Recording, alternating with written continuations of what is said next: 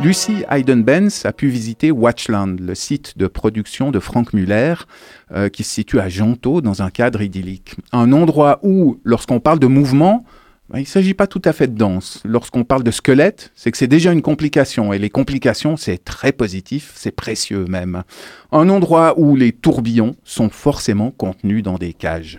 Rencontre avec le directeur de l'entreprise, Nicolas Ruda, ainsi qu'avec une foule d'artisans, de décorateurs, d'horlogers et de communicants passionnés. Bienvenue à Watchland. Donc ça, c'est le site de production magnifique et unique de la maison Frank Miller Genève.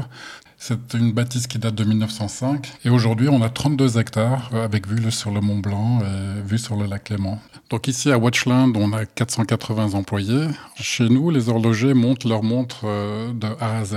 Et ça, ça rend la créativité et le travail beaucoup plus intéressant. Il y a combien de bâtiments sur le site? Alors au total, nous avons six bâtiments. On va avoir euh, la maison principale qu'on appelle le château, qui regroupe euh, principalement euh, l'équipe de designers, la direction, les ingénieurs. Puis après, on va avoir euh, les deux premiers bâtiments. Sur la droite, principalement tout ce qui est l'usinage de composants, de boîtes, de cadrans. Et sur la gauche, nos horlogers. Franck était un, horloger hors pair qui faisait que des montres très très très très compliquées et qui vendait à une poignée de collectionneurs dans, dans le monde. Et ça, ça a toujours été son savoir-faire. Lui faisait des montres euh, Franck Genève. Et avec Vartan, en 91, ils ont créé Franck Muller Genève. Et donc, ils ont continué à faire des montres mécaniques compliquées à plus grande échelle. Aujourd'hui, on produit 30 à 50 000 montres par année, toutes mécaniques. De machines. Donc ici, on est dans le département de l'usinage. On va fabriquer tout ce qui est boîte, cadran. Donc à savoir qu'on travaille sur différents euh, types de matériaux tels que l'acier, l'or, l'or rose, le platine, le titane et également le carbone. Donc on va avoir euh, une machine qui va venir, qui va faire des petits trous sur la carrure. C'est ce qu'on appelle du mitraillage. Et en fait, après, on va avoir nos joailliers qui vont venir euh, sertir un diamant par un diamant. Chez nous, la gamme de montres, elle commence à 5000 francs et elle monte jusqu'à 2,5 millions pour l'Eternitas Mega 4 que nous avons présenté en 2012. C'est la montre la plus compliquée au monde qui offre 36 différentes complications, dont les années bissextiles pendant 999 ans. Elle sonne comme Big Ben pour vous donner euh, les heures. Donc ding, ding, ding, ding, ding, ding, ding. Et ça, c'est très, très compliqué à faire. Et elle possède 18 aiguilles juste euh, sur le cadran. Aussi, elle a 1583 composants, pour être précis, exactement.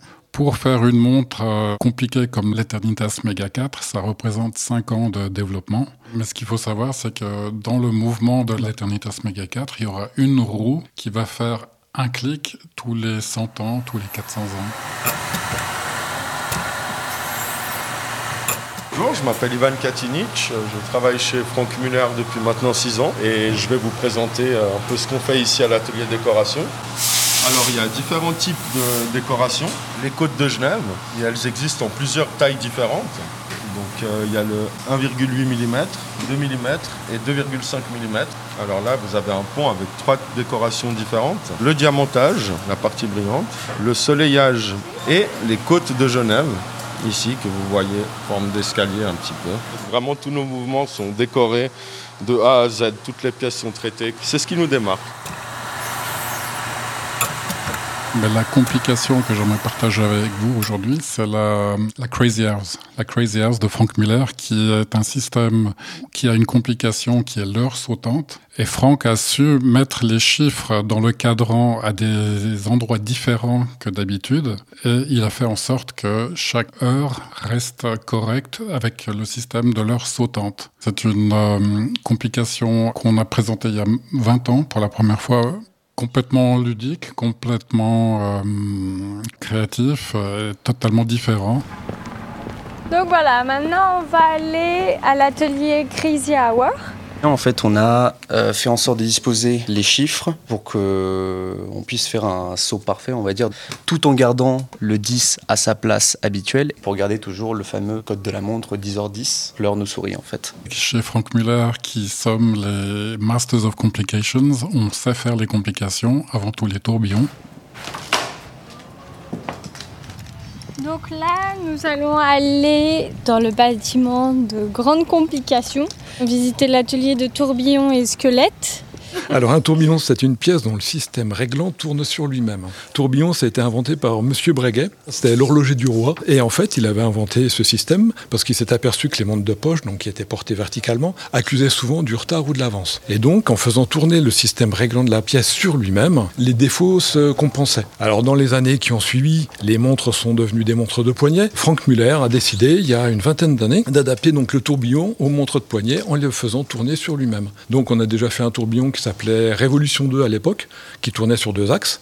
Et puis, euh, quelques années après, il a fait le tourbillon Révolution 3, qui tournait sur trois axes. Et donc, en fait, le tourbillon prend en une heure toutes les positions possibles et imaginables, qui lui permettent d'avoir une précision la plus grande possible. Là, vous avez une pièce comme ça, voilà. Ça, c'est un tourbillon Révolution 3. Vous voyez les, les pièces qui sont en mouvement les unes à l'intérieur des autres. Alors ici, vous avez le gigatourbillon. Alors c'est un des plus grands tourbillons du monde. C'est une cage tourbillon qui fait euh, 20 mm de diamètre. 20 microns, la tolérance qu'on nous autorise sur les diamètres et les longueurs. On pense qu'il y aura toujours des gens qui préféreront une montre euh, mécanique à une montre numérique. Il y a beaucoup plus d'émotions. C'est beaucoup plus vivant, c'est beaucoup plus émotionnel. Ça vit, ça vibre, ça fait du bruit, ça s'arrête, il faut la remonter, c'est tout autre chose.